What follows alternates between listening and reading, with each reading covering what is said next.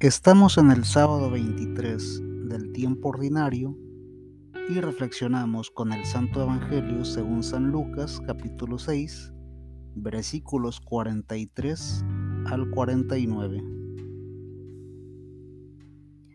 No hay árbol bueno que dé frutos malos, ni tampoco árbol malo que dé frutos buenos.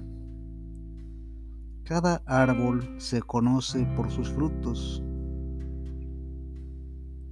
No se recogen higos de los espinos, ni se sacan uvas de las zarzas.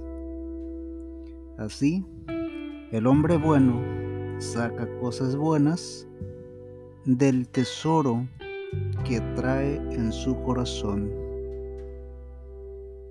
mientras que el malo de su fondo malo saca cosas malas. La boca habla de lo que está lleno el corazón. ¿Por qué me llaman Señor, Señor y no hacen lo que les digo? Les voy a decir a quién se parece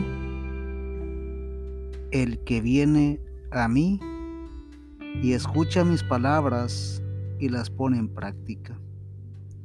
Se parece a un hombre que construyó una casa, cavó profundamente y puso los cimientos sobre la roca.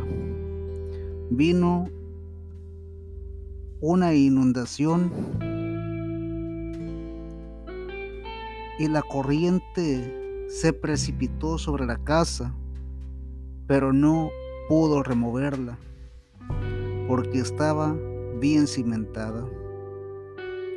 Por el contrario, el que escucha pero no pone en práctica se parece a un hombre que construyó su casa sobre tierra, sin cimientos la corriente se precipitó sobre ella y enseguida se desmoronó, siendo grande el desastre de aquella casa. Palabra de Dios. Te alabamos, Señor.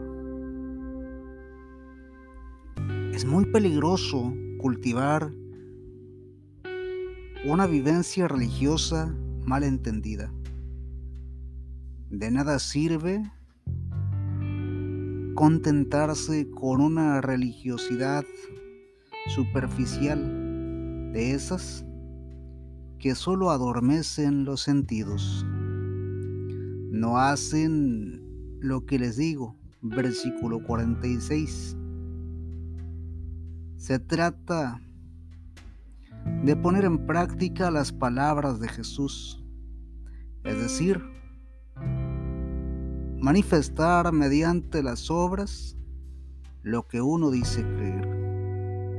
Jesús quiere que los suyos tengan una fe de acero, mientras misma que se tiene que hacer patente en hechos,